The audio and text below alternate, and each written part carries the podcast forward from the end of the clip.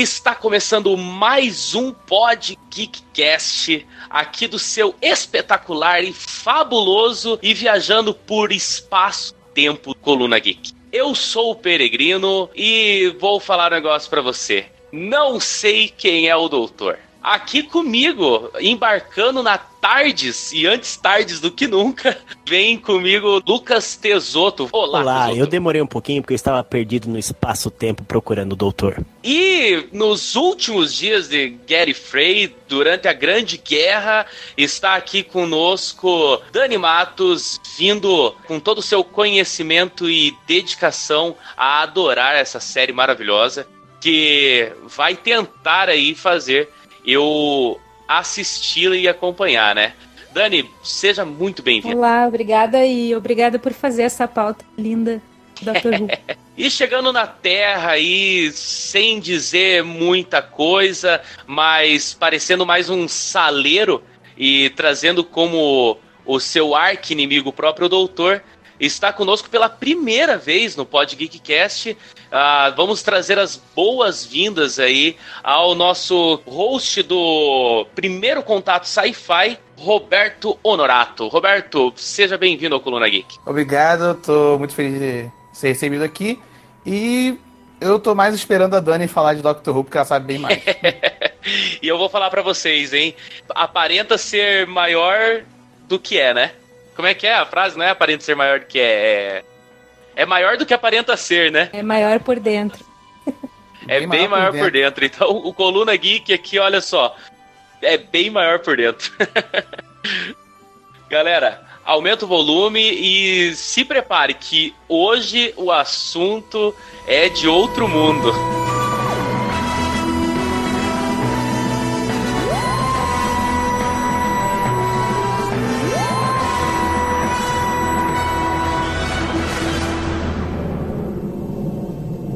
Você, eu, cabine agora.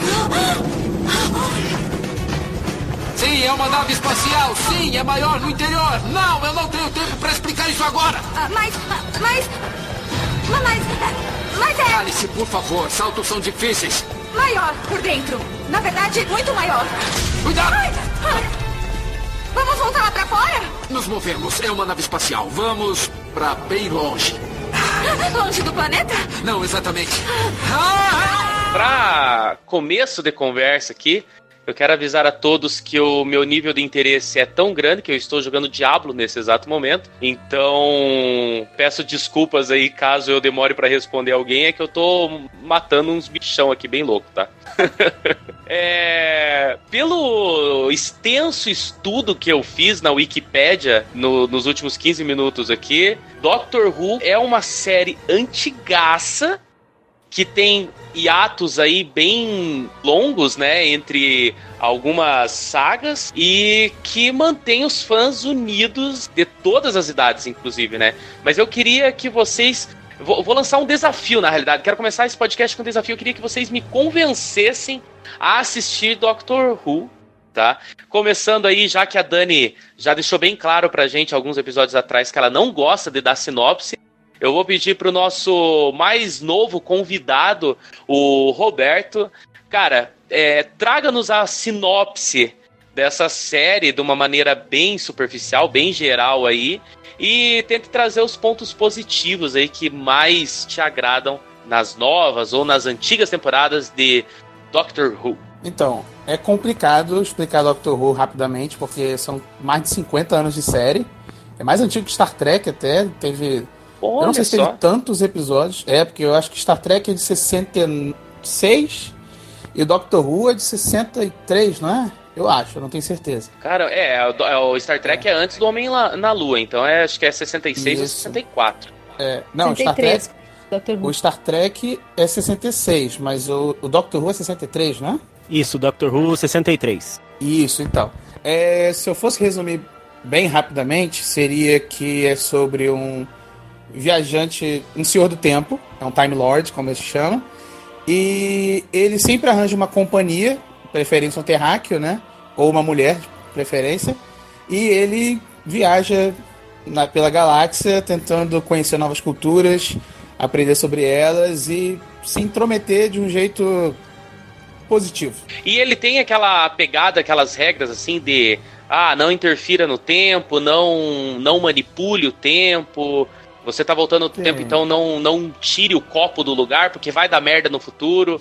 É, tem consequências as intervenções dele no tempo? Tem, tem. Tem vários episódios assim. Tem até um episódio muito bom que é a garota na lareira. Eu não lembro o nome original. Eu acho que é The Girl in the Fireplace. Que ele não pode meio que mexer demais na linha temporal dela e acaba alterando tudo. Ela reconhece o doutor. A série não é tão rígida com as regras igual Star Trek, né? Com a primeira diretriz. Se bem que Star Trek também é muito rígida com essa, com essa regra. Mas ele, ele brinca mais com os personagens. A, a graça do Doctor Who, pelo menos pra mim, é essa coisa que ele tem esse ambiente bem mais positivo, é um universo muito mais otimista, e ele foca muito mais na interação dos personagens. Aí o- a ficção científica meio que fica em segundo plano, mas é, é muito boa a parte da ficção científica também. É que assim, existem etapas de Doctor Who, né? Como a série é muito antiga, começou em 2003, ela foi se transformando ao longo. Então, alguns doutores e algumas temporadas, essa questão de intervenção no tempo, ela é um pouco diferente. Para alguns é mais forte, para outros nem tanto. Na série, por exemplo, existia ainda Gallifrey, que é o planeta de onde ele veio, e os Senhores do Tempo, que são aqueles que colocam ordem na- nessa questão aí dentro do universo. E o doutor, inclusive, ele é punido por intervir demais. Então depende. Em algumas partes, não de um modo geral, ele fura isso o tempo inteiro, mas ele sempre comenta sobre, por exemplo, pontos fixos no tempo, que são coisas que por mais que ele tente mudar, ele não consegue. E tem um episódio específico que a personagem tenta mudar uma questão da vida dela. E por conta disso ela cria uma fissura no tempo. Isso, gera um problemas ali no episódio é bem legal, assim, liberta uns demônios. Fantasioso, mas bem interessante. Em termos de Doctor Who, nunca se dá pra afirmar que uma coisa é ou não é, porque ele muda. Cada doutor, inclusive, muda, mas isso a gente pode falar mais adiante. É, isso é verdade. Esse negócio do dele interferir no tempo depende bastante, né? Da, da interação do, do doutor. Eu não sei se pode dar spoiler. Pode dar spoiler aqui? Ah, já faz bastante tempo. Pode, pode dar spoiler. É. É. O, por exemplo, eu acho que a maior mudança que ele já fez foi a do filme, né? Aquele de 50 anos, o Dia do Doutor. Que ele basicamente mexeu Sim. na, na origem dele. E esse filme Sim. aí foi uma loucura. Te- Teve, um, teve pessoal que eu lembro que ficou bem nervoso, que não queria que mostrasse Galifrey, que fosse uma coisa meio que deixada de lado. E aí eles fizeram questão de mostrar toda a destruição, trazer o Doutor da Guerra. Você curtiu esse episódio, Dani? O filme? Sim. Achei muito legal toda, toda, todo episódio que reúne mais de um doutor, eu já gosto de antemão. Sou super a favor desses episódios especiais. E achei bem legal aquela história ali pra mim. Foi depois que eu comecei a assistir a, a série clássica, então aí eu quis mais ainda que aquilo acontecesse. E depois, no 12 segundo, tem também, né? Uma cena lá com Gallifrey que é um dos meus episódios favoritos. sabe? Foi super boas essa questão aí de trazer de volta os senhores do É, isso, isso foi bem legal. Pensando assim, Peregrino, pra, pra te fazer parar de jogar Diablo um pouco, gostar de Doctor Who e acabar assistindo e, e virar um, um Whovian como todos nós, é importante é, colocar o tempo, o espaço de Doctor Who. A nova, a nova fase, que fala, né, da fase ah, moderna, em 2005 a gente tem começa é, após a Grande Guerra, que seria a Guerra do Tempo, que a gente não sabe exatamente o que ocorreu. A- né, as pessoas ficam em dúvida, porque em nenhum momento só se fala na Guerra do Tempo, só se fala num doutor é, com o coração partido, duro, e, e ele segue é, por toda essa série até ele se, se alterando. A fase anterior, a clássica, é um doutor mais livre, vamos dizer, ele não tem esse peso no coração dele, ele tá mais vivendo a vida dele simplesmente. Eu diria, eu- se eu fosse pra indicar alguém começar, eu diria pra começar na fase moderna, porque ela é muito mais próxima daquilo que, digamos assim, que é mais clássico de séries norte-americanas pra gente. Porque a gente não pode esquecer que Doctor que Doctor Who, ele é, é uma Uhum. novela inglesa. É uma série que passa de, domi de domingo para as famílias. É o Faustão, digamos, da, da Inglaterra, tá? É, lá, lá se passa no domingo, à tarde. É, toda as- a família se reúne após o almoço para assistir a série. É uma coisa muito familiar. E é muito a cara da Inglaterra. Então, quando você começa a, a primeira temporada é, da, da Era Moderna, é meio estranho, causa um, um certo estranhamento, porque você não tá acostumado com aquilo. É a mesma coisa que você dá para um norte-americano assistir Pantanal. é, é meio estranho. O, o baque dessa série moderna foi tão grande, não só na Inglaterra, como no mundo todo, que eles começaram de pouquinho em pouquinho é, converter essa novela inglesa para uma série nos, nos moldes norte-americanos. Então, quando você perguntar, viagem no tempo, existem as regras? Como a Dani disse, sim, tem regras. E como o Roberto falou, não, não tem regras. Então, tudo depende do, do quanto o doutor está à vontade para fazer algo. Porque ele é um, ele é um Time Lord, ele é um Senhor do Tempo. Para ele nada é impossível. Ele, por mais impossível que seja, ele vai achar uma, vai querer achar uma forma de não desistir. É essa a pegada da série, é você não desistir daquilo que, que você quer para sua vida, sabe? É você seguir em frente, é você aprender a ser melhor. Então, algumas coisas ele sempre coloca, olha, existem coisas no, no universo, certas, certas coisas que aconteceram no universo, que elas não podem ser alteradas ou mexidas. Algumas pessoas que morreram devem continuar morrendo dessa mesma forma. Porque se você alterar isso, isso causa uma fenda no espaço-tempo. Então eles falam, ele não explica como que é estipulado, qual é a regra que torna aqu- aqueles momentos especiais que não podem ser modificados e o que diferencia dos outros momentos todos que podem ser, porque tem algumas pessoas que elas podem morrer e ele voltar no tempo e recuperar ela o tempo todo que não vai dar fenda. Mas existem outras que um- um- uma simples agulha causa uma, uma Entendi. fenda no tempo. É, é que nem o Roberto falou ali no, no início, né? Ele falou sobre a primeira diretriz de Star Trek. Na realidade, pra quem não sabe, eu também faz tempo que eu não assisto e posso estar enganado, mas a primeira diretriz é aquela que fala que você não pode é, in- interagir com povos, é, planetas que não conhecem ainda a vida além da atmosfera deles, né? Além do, do espaço terrestre deles. E, É, e isso é muito importante dentro do, do, do plot do Star Trek, que explica, eles, né, eles adoram explicar as coisas ali e colocar a ciência como base do, do roteiro. É, isso explica porque nós ainda não descobrimos uma civilização além do, do, do nosso planeta, é, vida inteligente no espaço, né? Porque eles Tá se cortando um escondem de nós. Porque eles, no caso, já têm uma diretriz onde eles não podem se mostrar por conta de causar um choque. Tem até, se eu não me engano, no, no primeiro filme do J.J. Abrams, que eles, eles acabam tendo um acidente num planeta lá e os povos primatas veem a nave, se eu não me engano, e começam a adorar aquela nave como se fosse um deus. Então isso interfere em toda uma uma uma história, né? É toda uma uma narrativa de séculos a partir daquele momento onde tem a intervenção. E eu acho que Doctor Who mais ou menos é isso, né? Eles tentam, pelo que eu tô entendendo de vocês, eles tentam ter a, a dungeon deles, né? Eles têm a aventura deles ali dentro do que é proposto para a série, mas eles também têm aquela questão, não podemos interferir tanto porque senão eles vão descobrir sobre o Senhor do Tempo, é, vão, vão descobrir sobre a nossa existência ali vai ter um colapso da humanidade. Então isso também explica que pode estar acontecendo conosco e a gente não sabe, né? Não. Corte rápido. Ah, eu tava começando a entender isso, Dani. Ah, foi, tava, tava muito boa, tá? Mas não. Deus! É, é maior É, por dentro. temos que nos concentrar. O quê?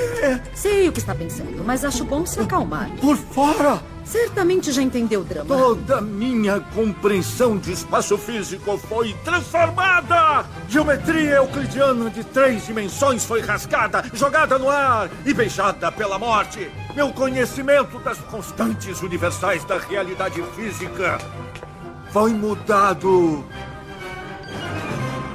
para sempre. Desculpa. Eu sempre quis ver isso bem feito. Uma bebidinha? Conhaque Aldebaran. Pode pegar. Todo Não, mundo sabe que os Senhores do Tempo existem, inclusive um dos problemas que teve em Doctor Who, problemas não que seja um problema pra nós, mas que teve dentro da série, foi justamente uma guerra entre os Senhores do Tempo e todos os outros povos do universo que são do nível 5 lá, que são o- os habitantes que se conhecem no universo, que são evoluídos e tal. Então, assim, o Senhor do Tempo, ele é conhecido pra quem sabe que existe vida fora do planeta Terra. Então, o doutor, por exemplo, ele tá na Terra e ele não esconde para a maioria das pessoas que ele encontra que ele é alienígena, que ele, que ele é um senhor do tempo. E até porque a Tardes, ela tá aí, né, gente? E um- uma coisa legal que a Dani falou é que ele realmente, ele chega e muitas vezes ele fala, não, eu não sou humano, ou ele tem dois corações, né? Ele é um alien em dois corações. E às vezes ele vai parar no médico e o médico vai ver ele com dois corações e ele fala, não, mas eu não sou daqui e tal. E, e o, o legal é que no começo existe a estranheza, que todo mundo fala assim, não, não é possível, sabe? Você tá brincando comigo, você tá bêbado, você tá louco, ou qualquer outra. E por mais que ele fale que ele seja, é, a grande maioria das pessoas, é, até eles brincam isso nas primeiras temporadas da, da nova, da, da série moderna, que, é, que as, as pessoas esquecem em questão de minutos, que acham que aquilo foi tudo uma grande brincadeira de um grupo. É, tá. Tá ficando interessante isso. Acho que um, um elemento, assim, que todo Ruvian pode não gostar de um doutor ou de outro, pode não gostar de uma companion ou de outra, mas existe um personagem que tá na série desde o início e que é uma das mais adoradas do mundo, é a Tardes, né? Porque ela não é só uma nave, ela é um ser vivo e misturado com máquina, coisa doida demais e linda demais, porque ela viaja no tempo e no espaço. E uma questão assim que torna as aventuras de Doctor Who interessantes é que quem escolhe o destino normalmente é a Tardes. Às vezes ele quer ir, e isso é usado inclusive como brincadeira na série, ele quer ir passar as férias de verão numa praia do Caribe, ele vai parar num planeta gelado onde está acontecendo uma guerra, sei lá, coisas do tipo. Porque a Tardes ela meio que sente onde precisam dela. E isso é muito legal, assim, porque principalmente na série moderna isso se tornou um motivo para Dr. Who tratar de assuntos bem relevantes e próximos da gente, assim, usando a ficção científica. E aí, se vocês aí quiserem comentar, É, isso é uma, é uma parte muito legal. A, a Tarde, ela é a pessoa que realmente que leva. Ela é o capitão. É, eu acho muito importante colocar o Companion, né? Que seria o acompanhante do doutor na série. Quem assistir vai, vai ver que ele é chamado de Companion o tempo todo. É, e é sempre um humano, no caso, que o doutor escolhe. É interessante é, essa, essa ideia, porque quando, quando a gente vai assistir um, um filme ou uma série, a gente tem um protagonista, certo? É, nessa série, o principal seria, digamos, o doutor. Ele, a gente tá lá por ele, é o nome dele a série. Mas a pessoa que conduz o, o episódio que a gente assiste são os acompanhantes. São os humanos que, que não entendem do tempo, do espaço, que não É que daí sabem que precisa existem ser explicado pra civilizações. ele pra que nós entendêssemos. Então- né? Daí exato. explicado pra ele. Exato. E não é nem explicado. Muitas vezes ele. A pessoa tá com aquela. Você tá com uma dúvida monstruosa que você não sabe o que tá acontecendo.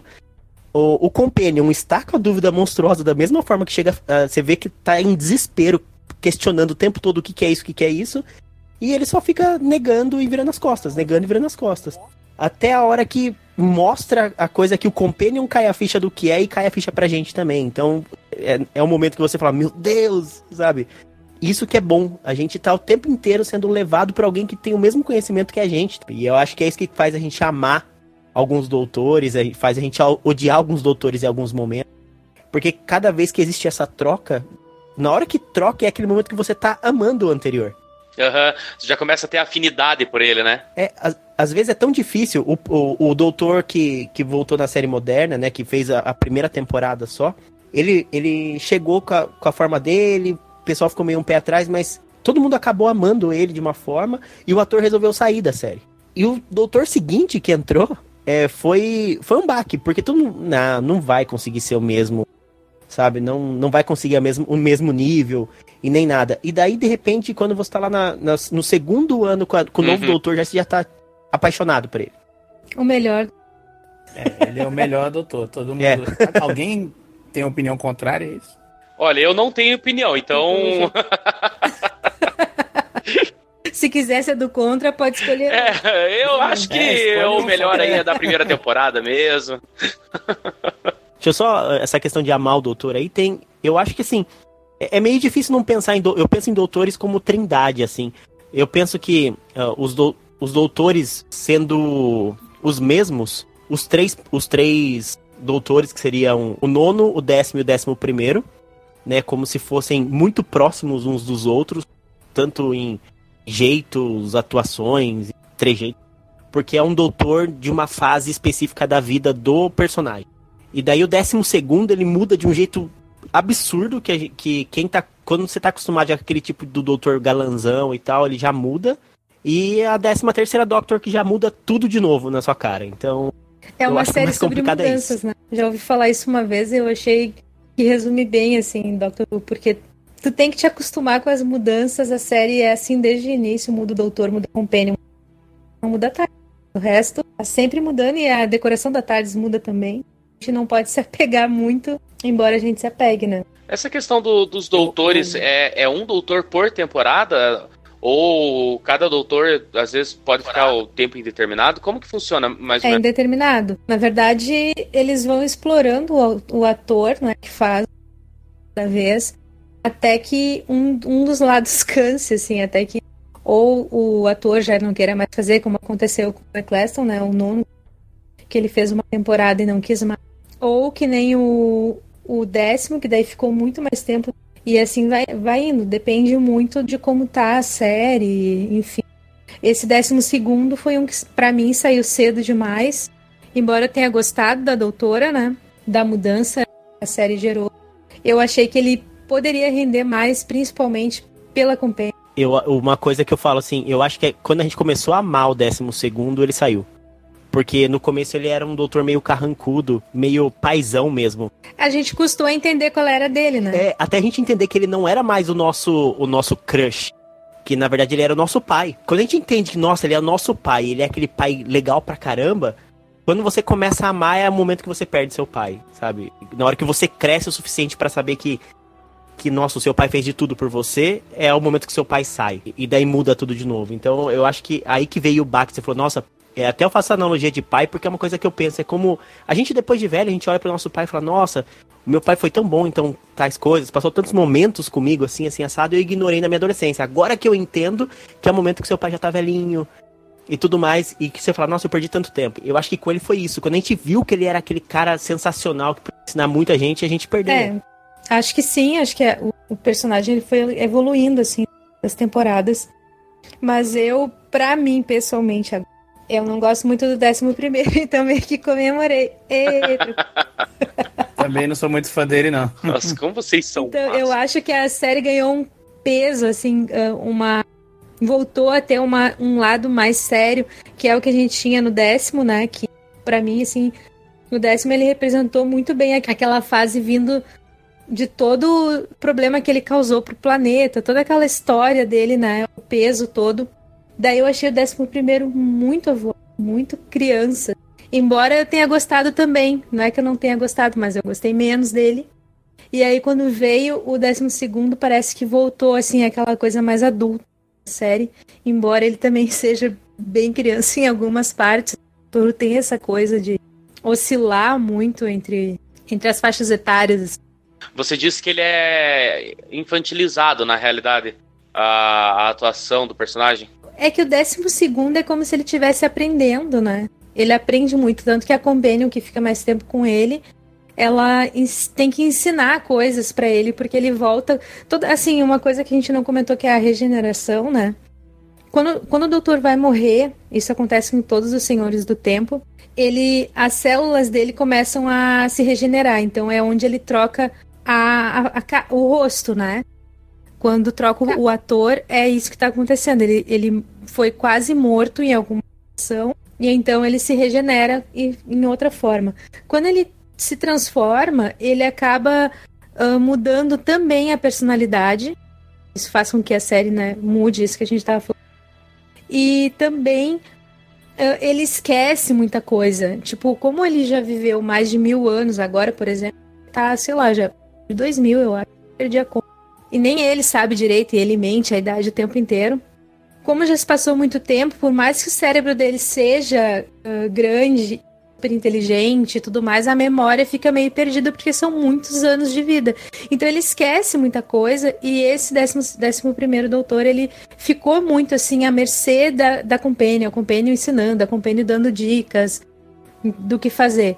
Com o décimo segundo tem um pouco também, mas o, eu achei, acho que até pelo personagem ser mais novo, que ficou muito infantilizado, assim, muitas histórias meio bobas, embora tivesse um conteúdo mais sério. É estranho. Agora você falou sobre essa troca de pele, a, a regeneração dele, né? Isso foi explicado desde o começo, desde os primeiros Doctors lá da década de 60. Como que foi feita essa. Sim. Ah, que legal, desde isso foi colocado esse ah. argumento. No primeiro Doutor, ele não explica antes, porque até então a gente não tinha visto, né, regeneração. Sim, uh -huh. Mas foi preciso trocar, assim, eles estavam com a série super famosa e o doutor já estava muito velhinho, porque o, os primeiros doutores eles eram velhos. Era aquela ideia do cientista velho. Então, ele era muito velhinho e tinha que abandonar a série e eles não queriam parar com a série que estava no auge, né? Então eles inventaram esse artifício aí da regeneração. E a primeira regeneração acontece meio que sem entender, assim. Deixou todo mundo meio perdido.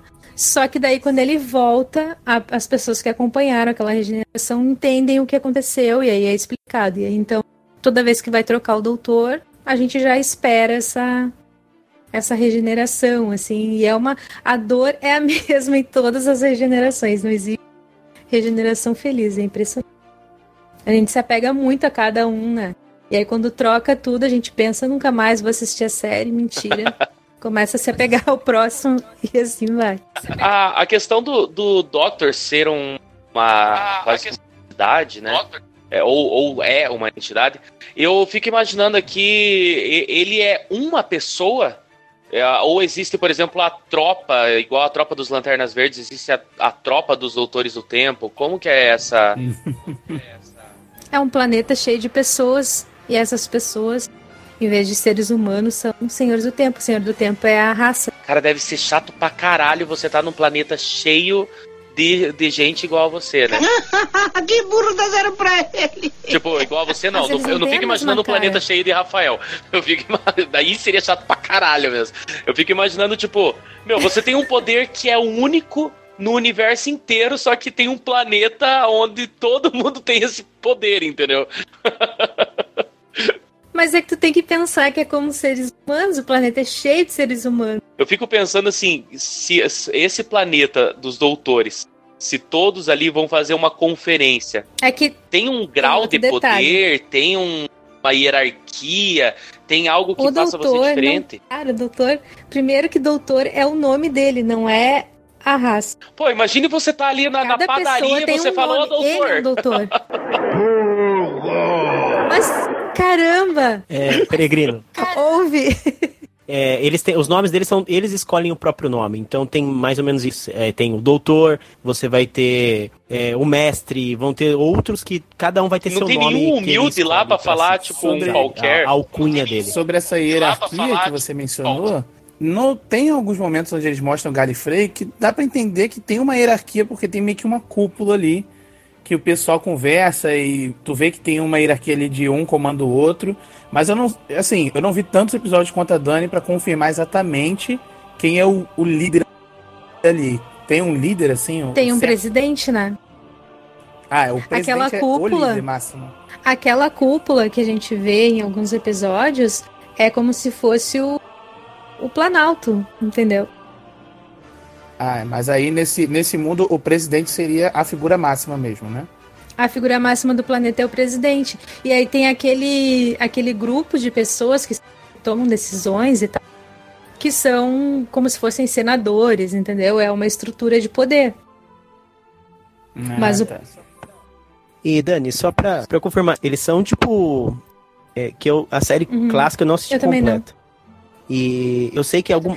Da série recente, né? Da moderna, eles têm alguns momentos que aparenta que realmente é, Gallifrey é, e a cúpula onde, do, do planeta, eles também coordenam como se fosse todo o tempo e espaço de Uhum. todos os planetas. Então eles conversam entre si pra É. basicamente decidir se eles vão interferir em alguma coisa num outro planeta, num certo É, tempo, num eles certo são- espaço. Eles são mais ou menos como o líder daquele negócio. Como é que é o nome? Putz, eu não vou me lembrar. É alguma coisa das sombras, Liga das Sombras. Não me lembro agora. Que são os que regem o universo. Que são os que classificam os planetas em, em níveis. Então, assim, os Senhores do Tempo, por terem esse poder de dominar o tempo, eles conseguem ser líderes em, em quase tudo, assim. Eles meio que determinam o que está acontecendo mesmo. Por poder ver o, o futuro, né? Eles conhecem toda, toda a existência do universo. E essa questão do. Agora, a gente falando sobre o tempo, né? E, e a manipulação do tempo. A gente sabe basicamente aqui, quem, quem gosta de viagem no tempo, a gente começa a, separar algumas, algumas consequências. né? Então, a- alguns, algumas ficções elas se baseiam na, na máxima de que a viagem no tempo, quando você volta no tempo, você cria uma nova realidade, né? Então, você cria um- uma nova um novo universo, uma nova dimensão a partir de uma decisão contrária que foi feita é, originalmente. Outros se baseiam no fato de que você viajando no tempo, você deixa de existir, por exemplo. Entendeu? Então, é, interferindo lá no passado pode gerar uma consequência no futuro, estilo efeito borboleta ali, né? O Doctor Who em si, você modificando o tempo, ele mexe com outros universos? Você tem um conceito de multiverso nisso? Ou eles têm que ficar o tempo todo readaptando o passado para que volte a ser o, o presente atual que eles conheciam? Porque, puta, peraí, esse, esse presente aqui tá alguma coisa errada, alguém foi pro passado e fez cagada, vamos ter que voltar lá. Como que é a, a- política do tempo nesse, nesse universo do Doctor Who? Eu acho que eu acho que ele tem ele trabalha de, de todas as formas possíveis. Na verdade, ele ocorreu já a questão de multiverso, né, de gerar um, um universo, de ter um universo. Ele já ocorreu a questão de mexer no, no passado e só o, o futuro ser modificado e ter que voltar pro passado para mexer de novo nele. E ele também já trabalhou com mexer no passado e não acontecer nada no futuro. Porque o tempo se, o tempo se Então, governa, né? É, o próprio tempo ele consegue ele mesmo se fechar pra voltar naquele mesmo tempo, naquela, daquela mesma forma. É, nem o, nem o doutor consegue explicar, né? É, a chave para isso é a TARDIS, né? Porque como ela chaveia entre universos, tempo, espaço, ela é tudo, na verdade. Ela tá, ela é o centro dos eventos. Então, eu entendo assim, a perspectiva é que ela faz esse- ela costura, né? Parte do tempo quando ela atravessa mantém no mesmo mesmo universo, tanto que quando acontece de outro universo paralelo, diferentes e tal, se torna um problema, porque o doutor alega que essa mudança, esse chaveamento de universos paralelos não é bom para para o tecido do tempo e espaço. Então ele fecha essa brecha que aconteça. Prefiro não Cortou o finalzinho da conversa da Dani ali, eu não consegui pegar. até onde Então, começou a falar. Começou a falar no que você afeta o tecido. Daí eu não soube se é um tecido de uma calça de uma flanela. É o tecido do espaço-tempo. São termos que a gente fica. Eu, pelo menos, estou meio assim de falar, porque dá a impressão de que a gente vai estar falando grego para quem ouvir esse podcast. Estou um pouco receosa sobre os termos, porque o Dr. Who ele traz termos, assim, o doutor usa umas palavras que eu não vejo isso em livros de ficção científica, outras séries, então eu fico um pouco. Sei lá, não sei se vão entender, né? Vou ajudar, Dani. É, sabe aquela brincadeira de colégio ou que a gente conhece bastante de explicar a viagem a longas distâncias rápido? Que seria você pega uma folha do papel, imagina o ponto A e o ponto B, as duas extremidades do papel, e você dobra o papel no meio. Então, imagina isso. Que esse, essa folha do papel seria o tecido do espaço-tempo. Então, ele é um tecido que segue uma linha comum. Quando você faz alguma coisa que vibra demais esse tecido, você pode criar uma fissura, uma fenda. E isso causa diversos problemas né, no, no, no espaço-tempo em si, que entraria outras dimensões e outras coisas. Então você pode permitir que é, coisas do passado vão para o futuro e mudem diversas outras formas. Então, isso seria basicamente o tecido. E a Tardes, ela, por ser esse ser onisciente, ela basicamente, ela quando porque você vai perceber em Doctor Who que às vezes volta pro passado, uma certa época, daí eles vão lá e encontram a Agatha Christie. Então é um, é um episódio na casa da Agatha Christie. E daí tá apresentando a autora e, e coisas assim. E daí eles falam, ah, a gente não pode mexer no, no espaço-tempo aqui, não pode fazer nada, porque é, se a mulher morre, Deus o livre. Né? Aí descobre que eles estão lá, naquele espaço-tempo, justamente porque um alienígena apareceu ali e eles têm que salvar a vida dela. É, então, na verdade, sempre existe aquele motivo deles estarem no local. O, o mexer no tempo que eles fazem é porque eles estão tentando que algum alienígena ou algum erro do tempo é, cause um problema é, maior. Isso é o que em, naquela série bobinha lá da DC, Mauro, eles chamam de anacronismos, né? Que são coisas que não deveriam estar lá e que a TARDIS identifica e leva o doutor até lá pra ver. Não fale mal de Legends of Tomorrow. Não falo, eu gosto, assisto. Mas que ela é boba. É, o, o, outra série que eu não assisto também é por soft. não ter saco pra esse tipo de coisa. Mas assim, uma agora o, o Lucas falou um negócio aí que me, que me fez lembrar. Uma das coisas mais legais que tem em Doctor Who, eu acho que é uma das que mais me fascina, assim, desde o início, é essa coisa deles voltarem no tempo e viverem histórias reais, ou como da Agatha, que é uma, uma, uma história super misteriosa de como ela desapareceu e tal. E eles terem interferência nisso, e às vezes fica a dica de que quem interferiu naquele, naquele fato do passado foi o Dr. Who foi a, a, a ida dele para lá que fez com que certas coisas acontecessem do jeito que foram. Isso é muito legal, assim. Ah, Inclusive, isso é legal. vira isso vira piada depois, né? Agora na série moderna, assim, porque o doutor começa a relembrar, ah, quando eu estive com não. Tipo, ele comenta como se ele tivesse vivido com cada um desses personagens da história. E alguns episódios revisitam esses personagens e é muito legal. Muito legal. Ah, tem até aquele episódio do Van Gogh que é lindo. É um, um dos mais Eles famosos. vão e levam o Van Gogh na, na exposição dele mesmo, né? Porque ele tava achando que ele não era relevante o suficiente. Eles levam ele lá e todo mundo começa a elogiar ele. O episódio é lindo. Então, só pra, até para deixar um contexto, eu acho legal, pra quem não, não sabe, o Van Gogh morreu sem saber que ele era um artista. Sim. Ele, ele morreu na decadência. Morreu na casa dele, abandonado na decadência. Então, ele nunca conseguiu vender um quadro, as pessoas faziam pouco. E a série revisita isso. Eles vão encontrar ele, eles olham aqueles quadros maravilhosos e o jeito que todo mundo trata ele, como um bêbado, uma pessoa análoga à sociedade ou qualquer outra coisa. Um louco, né? E a quantidade de autor que morreu assim. É, eu acredito que deve ter muita gente, né, que morreu sem a gente conhecer. É, tipo, gente famosa. Sim. E eu acho que é o episódio que eu mais choro. Então, um abraço aí pro Belchior. Eu não estou interessado em nenhuma teoria. É o episódio que eu mais choro por causa do final dele, porque eles mostram a grandiosidade do Van Gogh, né? Eles mostram pra ele essa grandiosidade que ele tem no futuro. Então, é incrível, sabe? Ele tem uma das frases mais lindas que eu gosto da série, que é na minha opinião, toda vida é uma pilha de coisas boas e ruins. As coisas boas nem sempre compensam as ruins. Porém, as coisas ruins nem sempre estragam as boas ou as tornam menos importantes. Parece frase do Miguel Falabella aí, ó. É. Os doutores, tem vários doutores que têm discursos, assim, e aí o décimo primeiro, né, que é o mal, mas agora eu vou falar bem.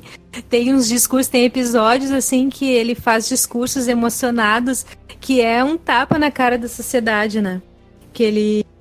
é, Um, um, um dos interesses, assim, me fugiu a palavra, é também questionar a, sociedade, questionar tudo que acontece, né?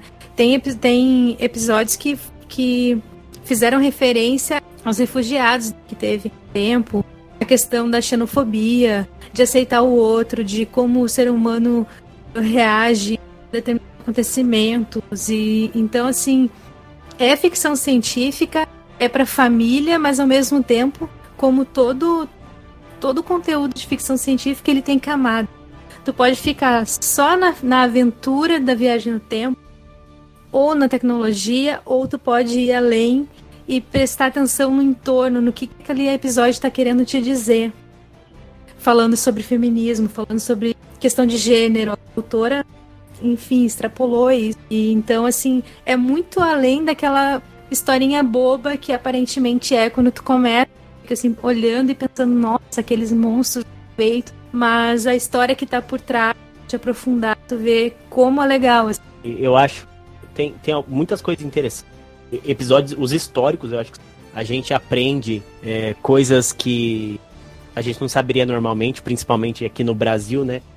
Uhum. Quando retratam, como você disse, a xenofobia, a guerra entre os hindus e, o, e os muçulmanos, que dividiu as, a, o que é hoje em dia as fronteiras da Índia e tudo. Você tem sobre história sobre racismo e, e diversas outras e pautadas na história real nossa.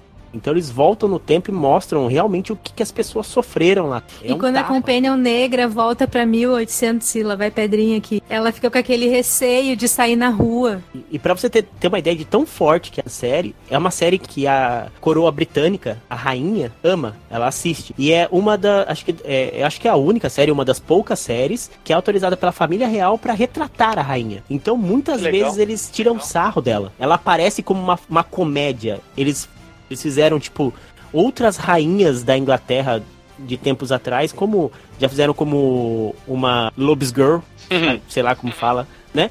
Mas uma Lob, Lobes Mulher, né? Então eles passam muitas coisas no, no tempo mesmo da coroa britânica. E porque é, isso para eles lá não é perjúrio, é, eles adoram ver isso e recontar a história e os próprios erros do, do próprio país os erros que eles causaram eles estão batendo na cara de todo mundo lá episódio. É uma postura bem diferente da não, não esquecer e não não ter não é que não tenha ver, eles têm vergonha, mas eles não ocultam as merdas que fizeram. É, poder aceitar e transformar, né? Ver aquilo ali, ver, né, e seguir em frente, de ter feito. E com a Elizabeth é muito, a Elizabeth é uma das mais usadas, né, assim, no, no repertório Dr. Who. Até porque e, ela tem inclusive... 630 anos, dá pra usar bastante Isso. ela ali na história, né? E, e tem episódios, assim, que existe uma, uma questão ali com o doutor, como se eles tivessem sido amantes, assim, então tem uma rivalidade, uma rixa.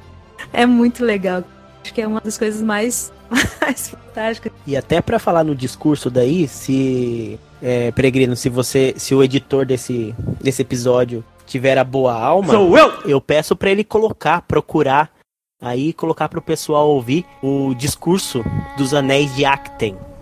O áudio para o pessoal escutar, que acho que é o, é o discurso do 11 primeiro doutor. Acho que de um dos episódios também mais chocantes e impressionantes.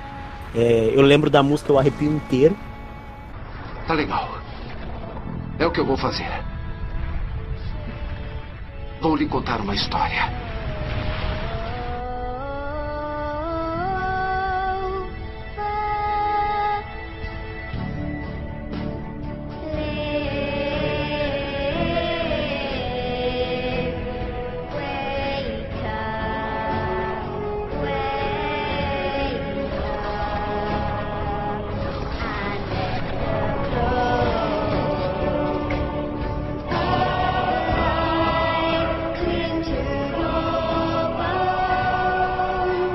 Consegue ouvi-los? Todas essas pessoas que viveram com medo de você e de seu julgamento, todas essas pessoas cujos antepassados se dedicaram, se sacrificaram por você. Pode ouvi-los cantando?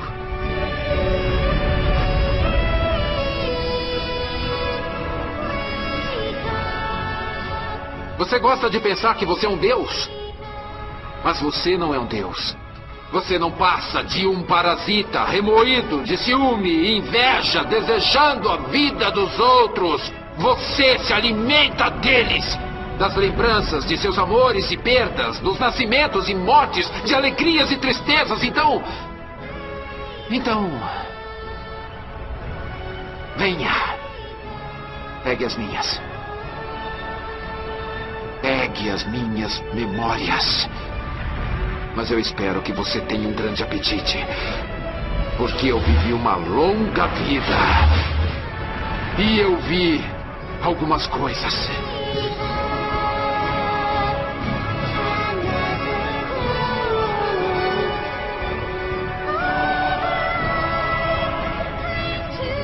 Eu escapei da última grande guerra do tempo. Marquei a passagem dos senhores do tempo. Eu assisti o nascimento do universo. Eu vi o tempo acabando. Acompanhei cada momento até não sobrar nada, nem tempo, nem espaço. Apenas eu. Eu andei por universos onde as leis da física eram inventadas pela mente de um louco. Eu vi universos congelarem e criações queimarem. Eu vi coisas que você não acreditaria. Eu perdi coisas que você jamais entenderia. E eu sei de coisas, segredos que nunca devem ser contados. Conhecimentos que nunca devem ser ditos. Conhecimentos que farão deuses parasitas queimarem. Então pode vir pegar. Venha! Pegue tudo, vamos! Tenha! Tenha tudo!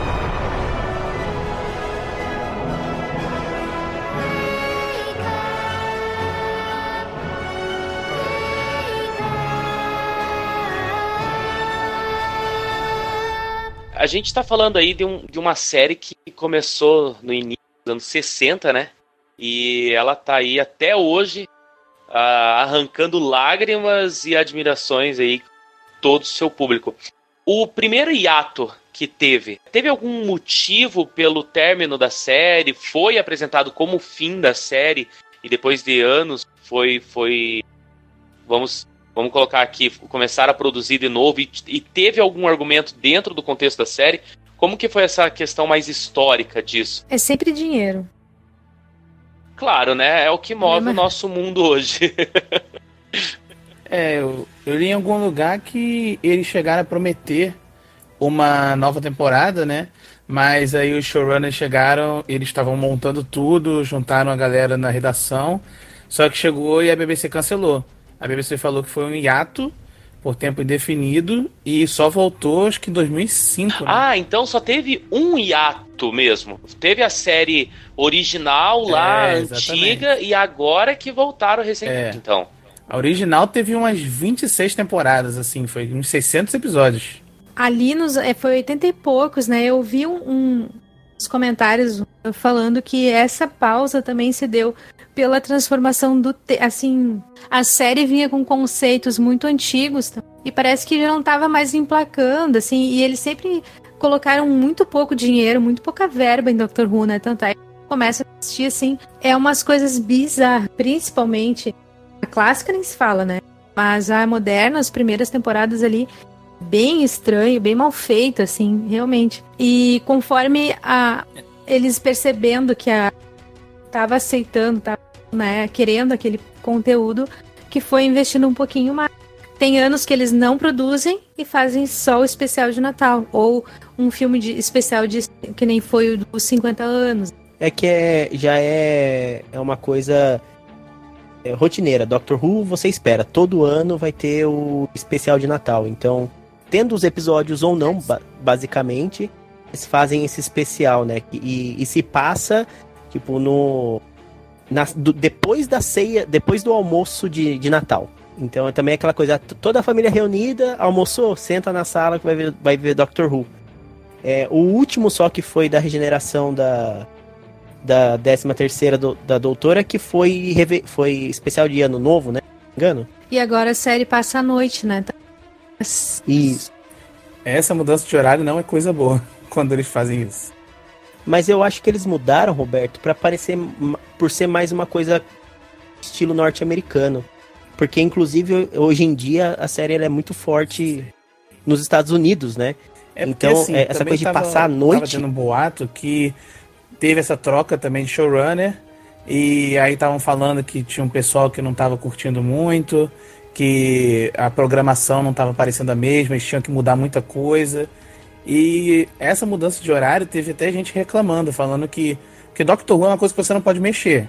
Lá na Inglaterra é tipo é chá da tarde, biscoito, Doctor Who. Você não pode brincar com isso. Então, quando eles começaram a mudar muito Doctor Who, e aí já teve gente reclamando. Eu lembro até que teve um pessoal lá fazendo petição, reclamando. E, obviamente, teve preconceito, né, com a doutora. Que eu acho que o pessoal já aceitou ela agora, né? Porque, obviamente, todo mundo reclamou sem ter visto, porque sociedade é uma droga. E. Mas, assim, eu tô preocupado com isso aí, essa mudança de horário, porque isso pode não ser uma coisa boa pra série. Então, eu acho um pouquinho difícil acontecer alguma coisa just por ser esse público internacional hoje em dia. É, eu não, eu não, não sei dizer agora, mas eu sei que acho que quase no mundo todo o Doctor Who é transmitido junto já com, com a BBC. E nos Estados Unidos, é, É. um dos grandes públicos está assistindo. E geralmente o problema de eles passarem de domingo, que era o horário deles, é que é no mesmo horário da NFL. Ah, daí mexe, né? Hum, Daí mexe no orgulho americano. Isso. E domingo à tarde, ou é NFL ou é NASCAR. Se você, se você não gosta de futebol, você, você quer ver o, a corrida, entendeu? Então são duas coisas ali que estavam batendo no mesmo horário. Eles já vão na igreja de manhã para não precisarem cancelar o NFL deles. Não, é isso, é deu, deu meio-dia, é, é comida e cerveja e frango frito e NFL, entendeu? Então, essa mudança pode ser uma coisa a mais para agradar o público, então, internacional. Porque né? o mundo inteiro hoje acompanha em tempo real, né? Então, É, lançamento mundial, né? Acho que muda, porque daí passando de manhã complica para o mundo inteiro, né? Tarde, eu acho que as pessoas adaptarem a isso, a suas vidas para assistir Doctor Who. É, no entanto que aqui até no Brasil a gente tava sem transmissão oficial e a Globo já, já oficializou que é dela agora, Doctor Who. Ou seja, morreu, né? É, eles vão passar, eles vão passar no domingo de madrugada, Doctor Who, até verem que realmente tem um público Não, pra vai ficar isso. só no streaming. É só o streaming, Ah, eles só têm no um, streaming. Isso, o serviço deles, Globosat, que, que, que, assim, tá vindo forte, tá? É, como eu, eu disse, esse conhecimento um pouquinho que eu tenho aí por trabalhar em numa empresa que transmite TV a cabo, eles estão vindo assim com, com força de, de milhares de produções. Diz que pro ano que vem são 80 produções em séries e filmes estilos norte-americanos. Que vão pegar ciência, terror, suspense e outras coisas que não estão acostumados. Que a gente não tá acostumado aqui no Brasil. Tava olhando o catálogo e estão com umas coisas que a- nem a Netflix está conseguindo pegar. É, eles estão com muita coisa boa. A Globo tem dinheiro, né? É, por causa do Ah, tráfico é de órgãos crianças, né? Eles aumentam muito o lucro deles aí no final do ano. É, e, e na reunião que eu fui com ele, com- que eu fui lá, que eles apresentaram o programa novo deles, né? O sistema. é, eles falaram que eles. a- que o mercado brasileiro já é deles. Nossa, que confiança. É, mas é, né? Você não, mais de 50% é deles, não, você não, não consegue. Novela, o mercado brasileiro, no caso de televisão aberta, né? TV aberta e basicamente a fechada. Se você colocar que Telecine é deles, se você colocar que Os o. principais canais, né? Os mais É, Sport populares. TV, Telecine, É, né? O GNT, o Multishow. Sport, Sport TV também é, né? É, Off e putz, são, são vários canais que eles têm. É, o canal off, realmente, se você pensar que em cada academia eles colocam esse canal pra rodar, então realmente a Globo é bem grande. E se cara. você pensar que hoje em dia no Brasil o Sci-Fi é deles, o Universal Channel é deles também. Então, É uma compra que eu acho que não precisava É. ser feita. Mas, ô, ô Tesouro, antes da gente terminar de falar da Globo, teve assim uma, uma recepção ali, uma cerimônia meio ocultista, sim, vamos dominar o mundo, ou era tudo terno e gravata mesmo? olha, é, como eu faço parte desse mundo, eu não posso falar mais sobre isso. Ah, Nossos sonhos serão verdade.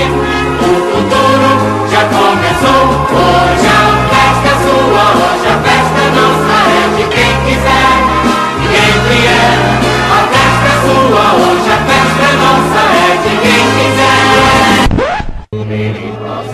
Чудотный знарец, шаи o шаи шувам жизену, симоки, утмету хонусь, шаи шнуфонай, Ai, ai, olha só, eu tenho mais uma, uma pergunta aqui a gente já definiu basicamente o melhor doutor, né? É esse décimo segundo agora. Ou o décimo, no caso? Não lembro agora. É, o décimo, décimo. O, o décimo doutor é aquele que, que fez o Killgrave no, da, da série da Jessica Jones? Esse mesmo. É, a galera fala muito bem dele, né? Maravilhoso. O ator é excelente, o David Tennant. Ele já fez muita série britânica antes. Ele já era um ator bem, bem, bem aclamado lá. E o mais legal, assim, é que ele, ele encarnou o doutor, ele virou o doutor na vida real. né? Onde, tipo, ele tava divulgando Jessica Jones e as pessoas estavam com chave fenda sônica pra ele e tentando tirar foto com ele com poses de doutor e ele super de boas, aceita e Aham. é muito legal tu ver que o, o ator sai de cena, mas ele continua no personagem.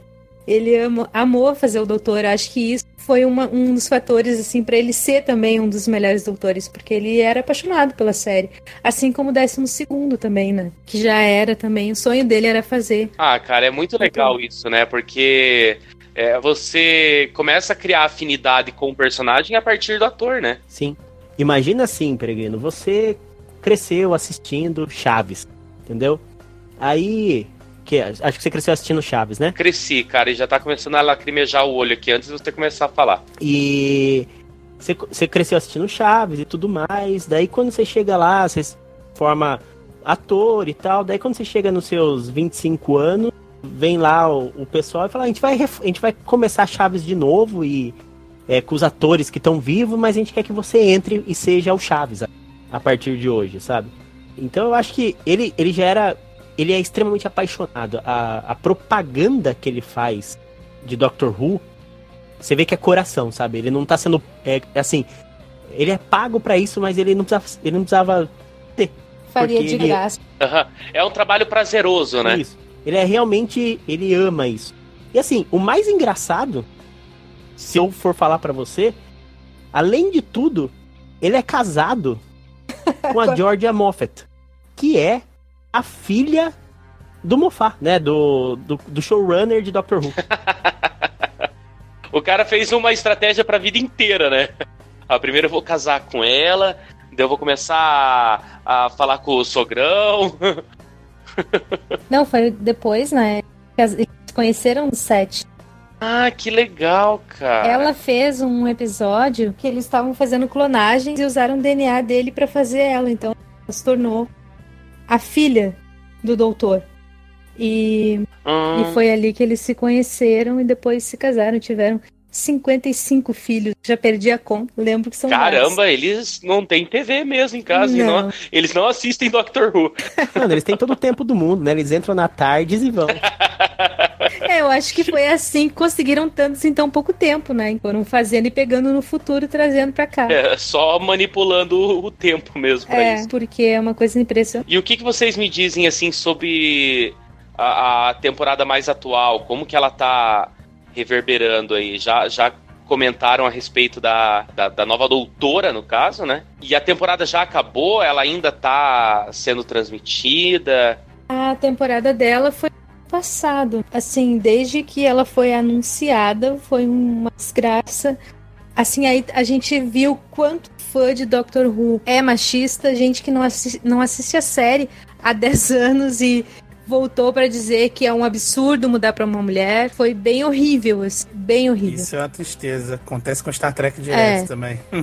Que nojo, enfim. E, e é engraçado que a, pra, tava na cara o tempo todo, assim, esse, esse conceito machista dele, porque, pelo que vocês me disseram, é que todas Companion, elas são mulheres, né? Não, mas isso não é verdade. Não, mas, mas assim, Não são todas que são mulheres, mas o que que acontece? Quando a série começou, eu acho que tinha muito essa coisa de professor-aluna. Então, o, o- o professor, né, a figura professor era o doutor, que era a pessoa que tinha muito conhecimento sobre, sobre ciência, né?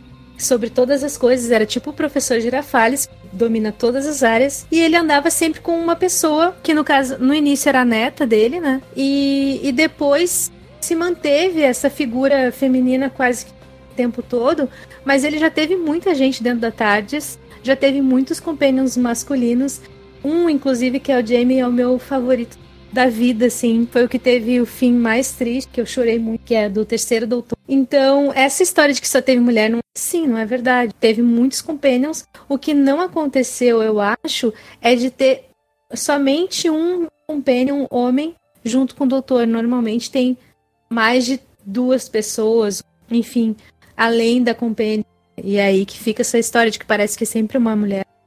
Mas não foi sempre, sempre assim. E eu acho que esse estereótipo reforça, ficou mais forte ainda na, na nova fase de Doctor Who, né? Uhum. Da nova geração, porque a gente começa com a primeira, a primeira companion sendo a Rose. E a Rose, já ela, é ela realmente cai, assim, de paixões pelo Doctor. Pelo primeiro não, assim, mas pelo segundo, né, que seria já o, o, o décimo doutor, ela, meu Deus, é o amor da vida dela. Aí depois a gente tem a Marta, que também não tem tanto essas coisas assim de. A, a Marta foi meio em transi... uma época de transição. A Marta era apaixonada por ele, peraí. É que eu falo assim que não. Ela ficava tentando. É, ela ficava olhando o tempo todo. E depois, aí tem a dona. Aí vem a dona, que é a melhor companion da série moderna. Ela foi muito mal aproveitada. Sim. Justamente por ela não ter essa tensão sexual junto com o doutor. É tipo como se ela fosse outro cara dentro da casa. Sim, é, mas em alguns momentos ela cai, né, nesse negócio também de tentação com ele. Bah, eu acho que eles estavam mais pra irmãos do que pra qualquer outra coisa. assim. Ela meio que gosta dele, mas não nesse. Tanto é que quando insinuam, os dois ficam meio puto, assim. Não gostam de Sim. ser, ser confundidos com o casal. E depois a gente tem a gente tem a, a Amy, que eu acho que é, pra mim, assim, a relação a relação de companion com, com o doutor. Acho que foi a, a mais louca que eu, que eu acompanhei, assim, na época. Porque ela começa como uma criança que encontra Uhum. o doutor, que espera a vida inteira ele voltar. Aí ela adulta, uma, tipo, uma, uma Dá mulher bonita. dele. É, dá em cima dele, uma mulher bonita, que dá em cima dele o tempo inteiro. Ela tá noiva, mas dane-se o noivo. Dá em cima dele loucamente e vira de novo todo o plot twist e termina de um outro jeito que eu acho que eu não vou falar aqui. Mas, é. Fica quase uma irmã mais velha depois, né? Isso, mas essa tensão de ficar o tempo inteiro você vê essa. Você ter as companions apaixonadas pelo Dr. Galan, eu acho que isso reforçou muito. Aí quando já muda o doutor pro décimo segundo, né? Que já é um doutor mais velho, como um pai, uma coisa assim, e, e daí já não é só uma, né, com, companion, que é a, a, a Billy, né, a Bill Potts, ela, ela tá lá e já é mais aquela coisa de aprendendo com ele e tudo mais, aí já mu- muda bastante o que a gente acha. E depois agora a décima terceira, que já muda totalmente também o que a gente espera de, de companions. É, eu acho que esse, esse fator machista aí pesou muito pra 13 terceira doutora no sentido de trazer aquele monte de companion pra dentro da TARDIS. Tem um homem mais velho, tem um cara, tem, sabe? Parece assim que ela não ia aguentar o tranco. E o que eu senti na temporada inteira, desde o primeiro episódio, é que ela é muito doctor, é muito doutora e não precisava de toda aquela gente lá, todo aquele apoio em torno dela. Ela resolveria tudo tranquilamente, sozinha, ela e a Tardes, ou no máximo com um companion. Eu fiquei meio, sabe, incomodada, assim, nessa última. Por isso, assim, parece que ela não era capaz de botar um monte de gente junto pra segurar, assim, pro público não. Sei lá. Eu vejo diferente, Dani. Eu acho que as pessoas não acreditavam nos, compa nos companions. Por isso que colocaram vários. Pra eles em si poder ter alguma coisa ali. Porque é, os companions em si, é, fora só o Graham, né? Que é o, o avô, que, Uhum. que é o mais forte de todos lá. Que eu acho que é o, é o cara que ele com a Doctor poderia ficar só os dois, que tá maravilhoso, sabe? Ah, eu queria ele a S, ela e a S. É, agora a Yasmin né, e o Ryan, é- eu acho meio. Parece que os dois demoram pra, pra pegar. Pode ser, mas eu gostaria que fosse só um, podia ser qualquer um dos três. Mas queria que fosse. Ou que fosse a Bill. Imagina ela e a Bill naquela tarde fazendo. Nossa, ia ser muito legal. Ela e a Bill ia ser maravilhoso, até porque ia ter uma tensão ali, né? Aham. Imagina, ia ser muito. A Bill é muito. Assim, acho que um- uma companion muito boa. E que foi uma pena, né? Ter ficado uma Inclusive a temporada. Bill, é, no episódio, né, acho que da, da temporada antes de- da regeneração pra 13 terceira doutora, acho que ela fala, né? A próxima vez que você podia ser uma mulher, né? Ela comenta. Tem uma. Não, assim, essa última temporada ela foi anun- anunciando, né? A última do 12 segundo foi anunciando essa mudança. Primeiro com o mestre, né? Que virou Isso. Miss. E aí depois tem uma conversa que eles têm sentados lá na, na universidade, eles estão lanchando e conversando, e aí o doutor explica essa questão do gênero, que eles podem trocar para qualquer coisa e que ninguém lá vê a diferença. Não tem diferença. E isso, assim, é, é genial, né? Ali ele tava mostrando que, olha, tem grande chance de eu vir mulher na próxima. É, é muito interessante quando tenta é, mostrar um conceito que é, é, como que eu posso dizer assim, você tenta ensinar as pessoas que te admiram a, a, algo tão simples, tão básico, né? Tão essencial para um convívio social é, e as pessoas é, respondem isso com crítica, né? É, é, é triste isso, né? É Sim. É triste que precise ser feito assim, né? E foi, foi bem anunciado, foi, foi inclusive acho que testado, acho que a vinda do mestre para quem não assiste a série poder entender, o antagonista do doutor é o mestre, os dois são senhores do tempo e eles passam a série inteira um, uh, o mestre tentando ferrar com o doutor. E quando na última, última aparição do mestre ele vem de mulher, ali eu acho que já foi um teste, assim, a BBC e o doutor estavam testando. Vamos ver como que o povo vai reagir de pegar um personagem tão importante da série e uma mulher. E com o mestre foi super bem aceito, isso que eu entendi, assim. E aí, quando foi o doutor, veio essa palhaçada toda, né?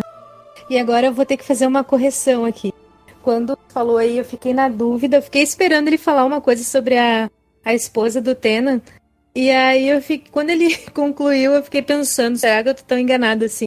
Mas a curiosidade em relação à esposa é que ela não é filha do showrunner, na verdade, ela é filha de um doutor, que é o Peter Davis. Então ela é filha do, do acho que ele foi o sexto doutor, se eu não me engano, ou o oitavo doutor.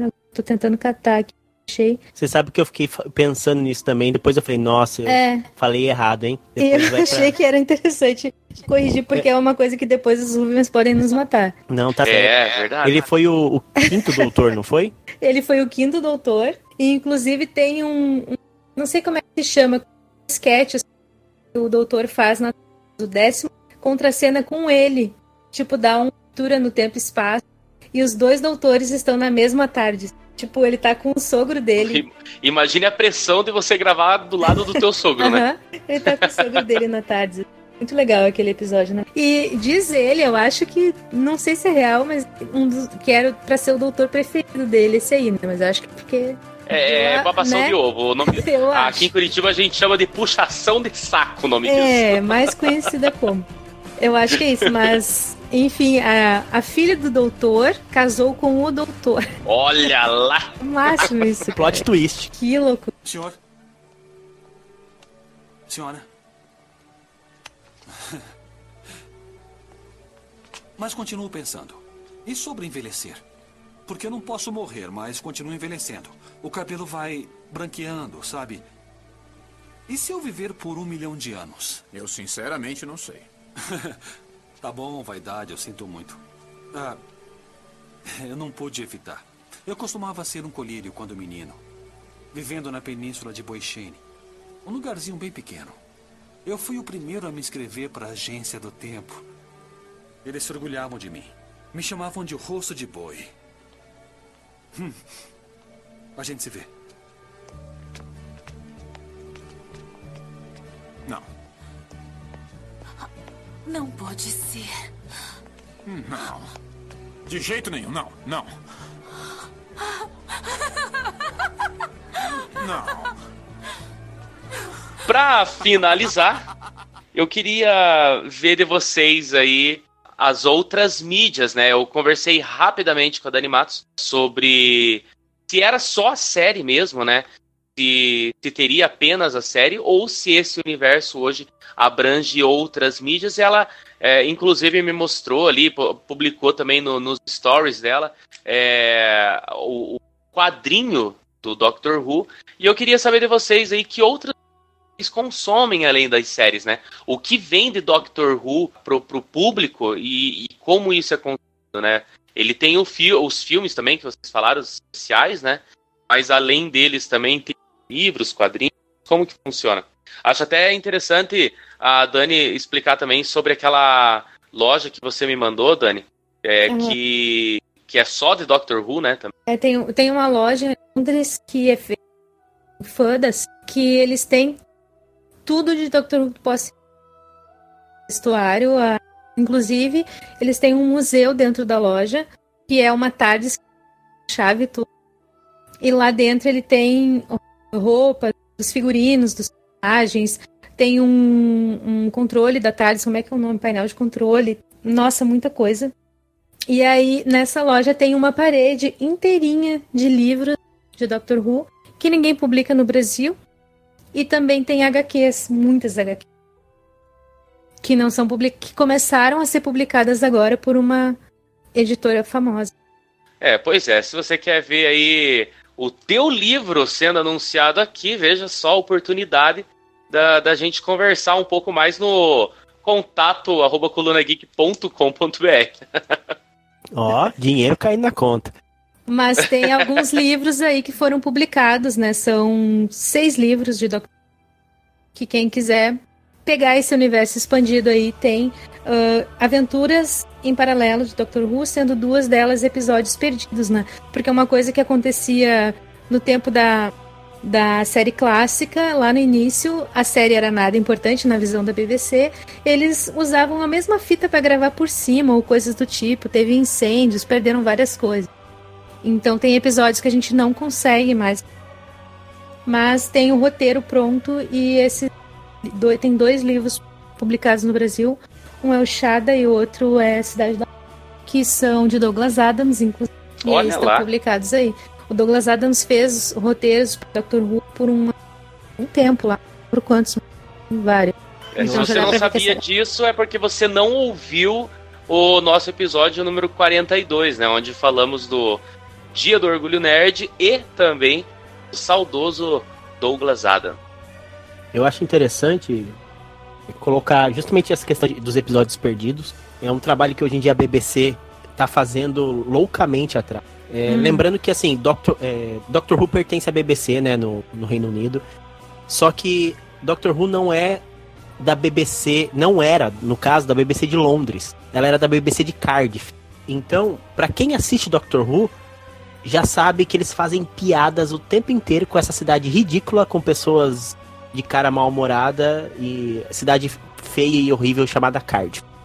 Que é uma cidade do basicamente do interior lá, é como se fosse uma vila pertencente Eles a... ainda gravam por lá, né? Isso, é uma vila pertencente ao reino. Então, naquela época, Doctor Who era da BBC Cardiff. É como se fosse. A gente tem a, a, a emissora principal no Rio de Janeiro e tem a- as outras emissoras daquela principal, só que fazem seus próprios programas né, na região. Então era uma regional da BBC.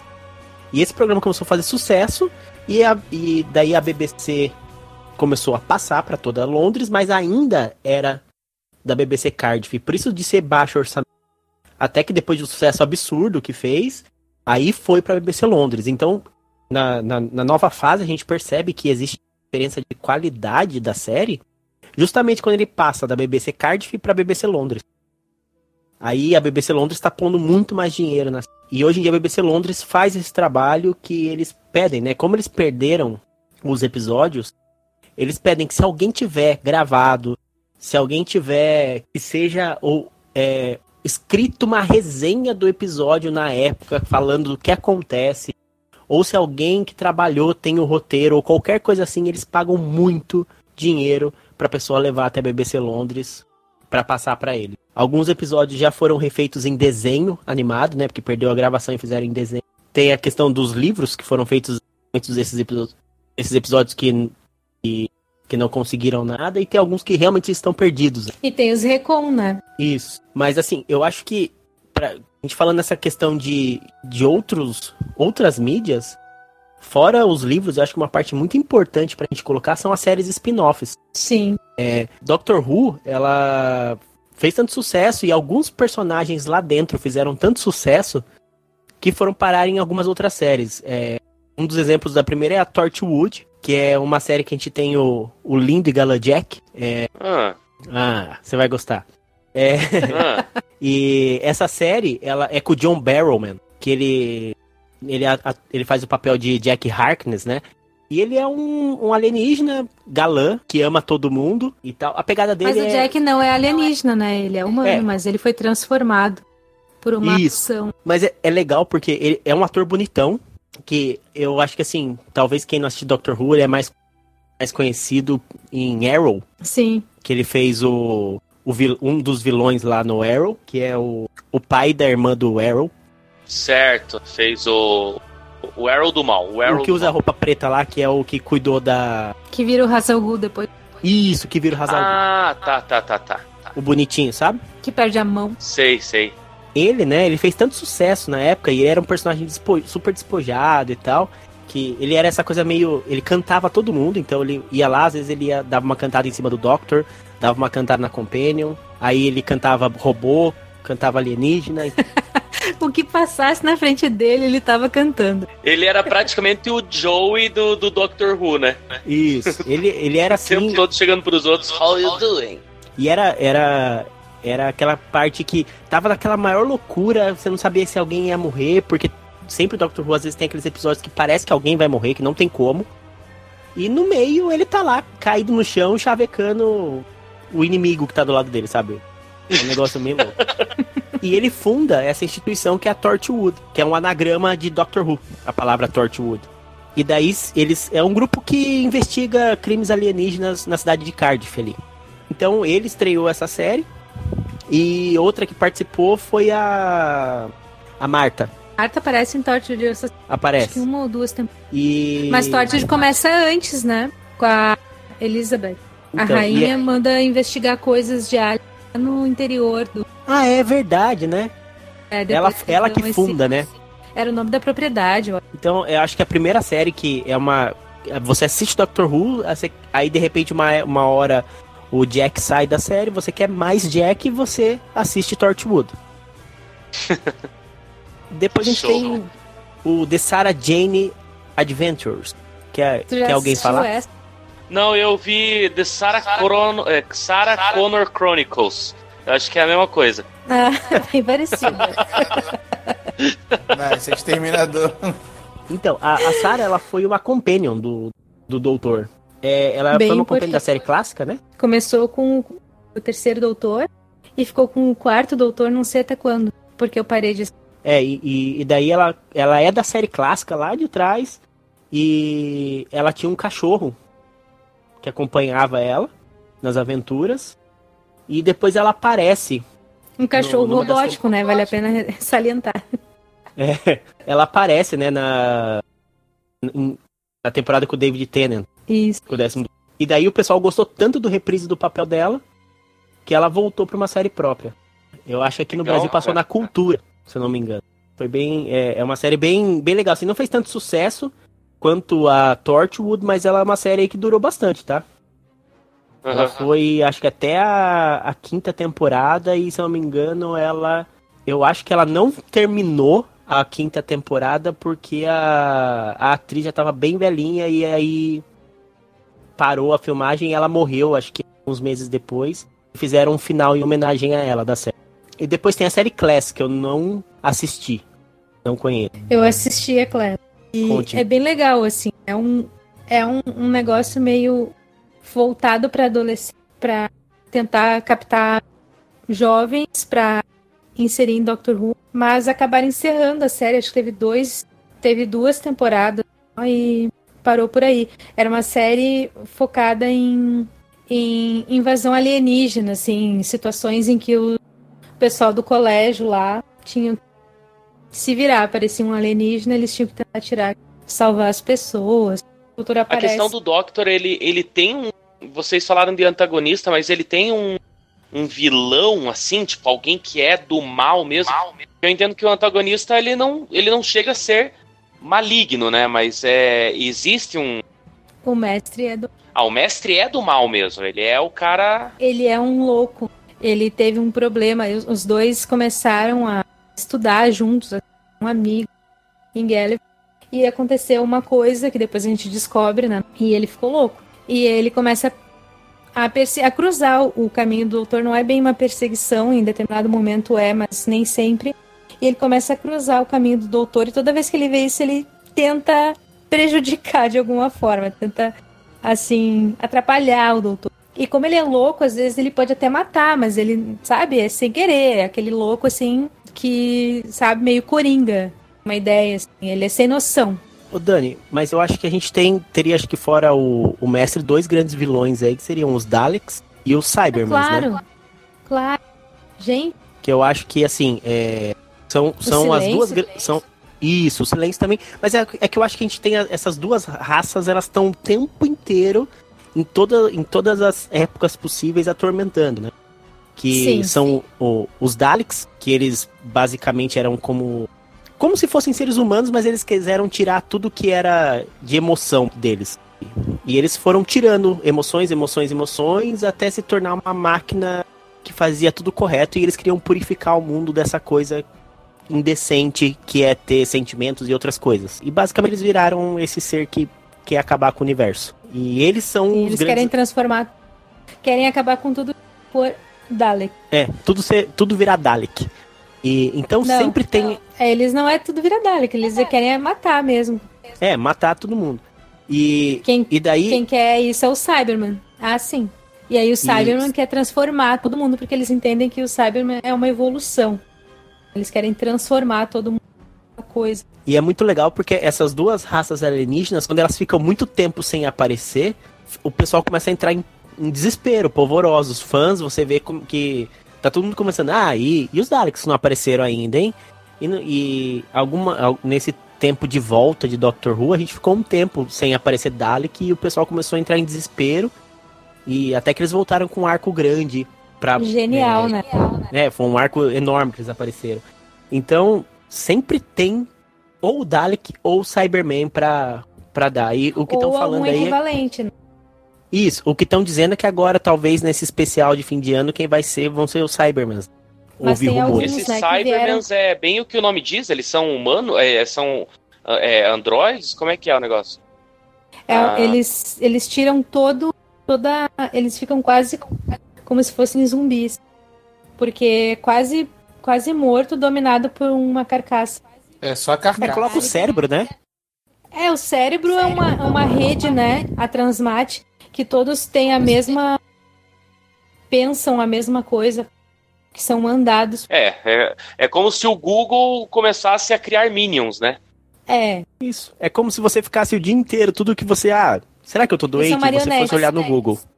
É, não estamos muito longe disso, não. são tipo marionetes. E o legal, assim, é que eh, o Cyberman aparece na série desde a série clássica. Então, por isso que ele mantém. O Cyberman até que se modernizou um pouco, mas o Dalek é a mesma forma rústica do início. E isso é muito legal, assim, tu acompanhar a série desde o início, ver a, a série se transforma e o personagem lá é igual, né? Que é aquela coisa estranha, sem perna. um Inclusive, na, na, na nova geração tem uma coisa genial que é o Cyberman é como se ele fosse. Dizendo, fácil pra você entender o que, que seria um Cyberman. Ele é um saleiro. Ah, É, sabe O esses saleiros. é, sabe esses saleiros que são. Que é, é tipo, ele é meio quadrado, em cima só aquela cabecinha redonda, sabe? De alumínio. sei. Ele, ele é isso. Entendeu? Com as E bolotinhas. daí. E daí ele tem uma arminha, um, um bracinho dele é uma arminha, tipo, que atira raios, e a outra Parece um outro batedor bra... de ovo.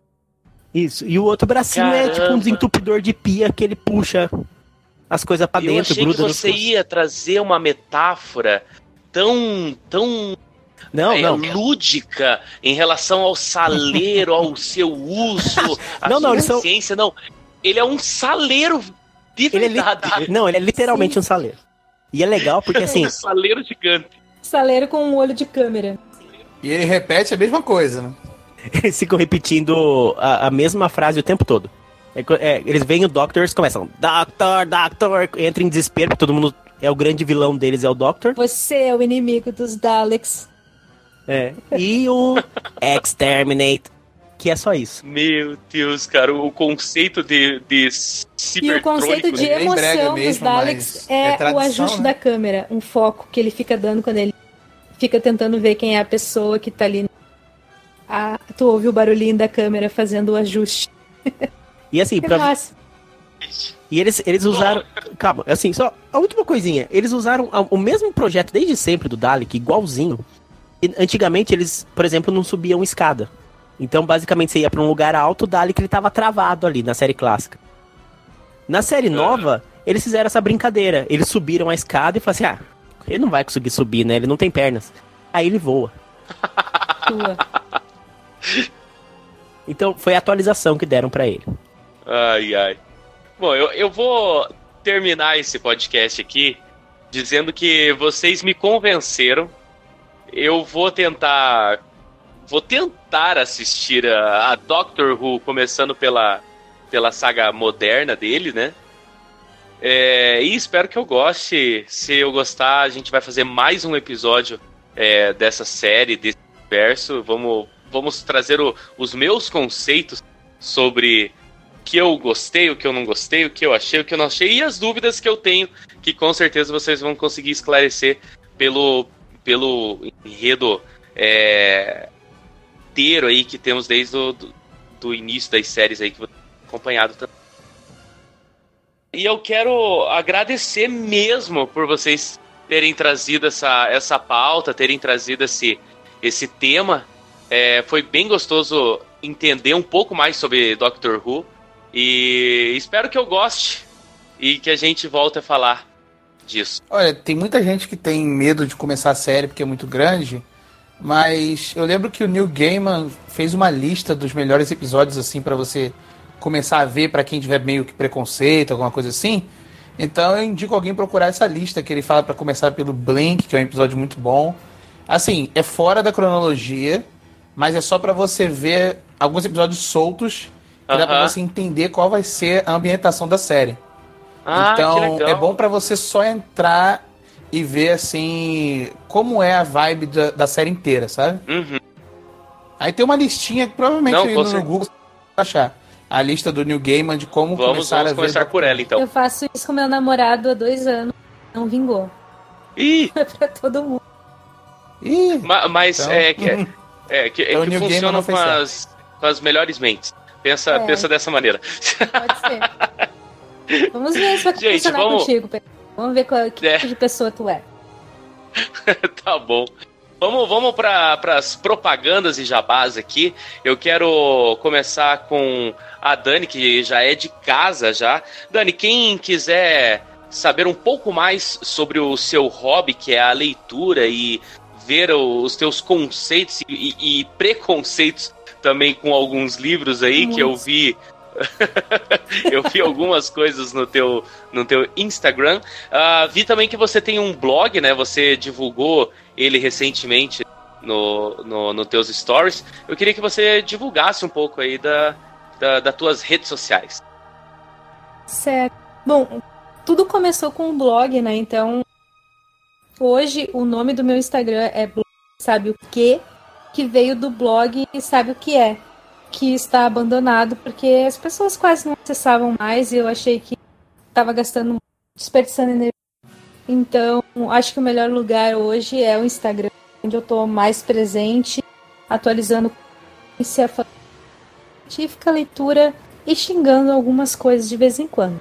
E Tesoto, nosso integrante aqui do Coluna Geek. Tesoto, quem quiser te seguir, te acompanhar, saber o que você tá lendo também, você que tem uma bela barba, olha só você, eu queria saber o, a tua rede social e por onde a gente pode encontrar aí as tuas novidades. Opa, opa, eu não segui a Dani aqui, já tá aproveitando até pra seguir. É... Eu também gosto de, de me envolver com esse mundo de literatura. Já tem uns 5 anos que eu brinco disso. E quem quiser pode me encontrar lá no Instagram como Barba Literária. Sempre falando um pouquinho de resenha. Não, não fico só muito nos livros, porque eu acabo vendo muita série, muito cinema e, e muita coisa assim. Então vai um pouco de tudo. Mas pode ir lá que tem sempre algumas fotos. E também, se Deus quiser, os meus textos vão começar a sair no Coluna Geek, né? Só agora que eu acho que Olha deu lá, tudo certo. lá. Então logo também vocês vão ter minhas impressões. Um pouquinho diferente da, da Dani, eu costumo só amar tudo. Então eu tenho uma um ponto de vida na minha que eu que eu desenvolvi com o tempo aí e que eu acho que se você não gostou, não tem problema. Aquilo não era pra você. É, Ah, eu, Então, eu- eu acredito nisso também. É, eu Não, já é, acredito que se eu gostei e você não gostou, você tá errado. é, não. É, que- é que eu costumo muito trazer para pra, as minhas resenhas e para as coisas que eu vejo eh, o sentimento de, olha, isso é bom, isso é bom, isso é bom, isso é bom, só que o livro não era para mim. Então eu, eu tento achar a- parte boa na vida. Eu acho que de coisa ruim já tem bastante. Todos os Ah, ele é um ser iluminado. Ele é, ele é, ele é maravilhoso. Não fala assim que eu vou ter que ir pra Curitiba. E Roberto, nosso querido visitante aí pela primeira vez conhecendo os, os recintos do Coluna Geek. Quem quiser te seguir, conhecer um pouco mais sobre o teu trabalho, é, onde lhe encontrar? Então, eu fico muito mais tempo no Instagram. Eu tenho o primeiro contato sci-fi. Você pode me seguir lá, onde eu falo de ficção científica. Eu escrevo sobre qualquer coisa que estiver saindo de cinema, quadrinho, literatura. É, como eu escrevo sozinho, então, obviamente, é uma correria.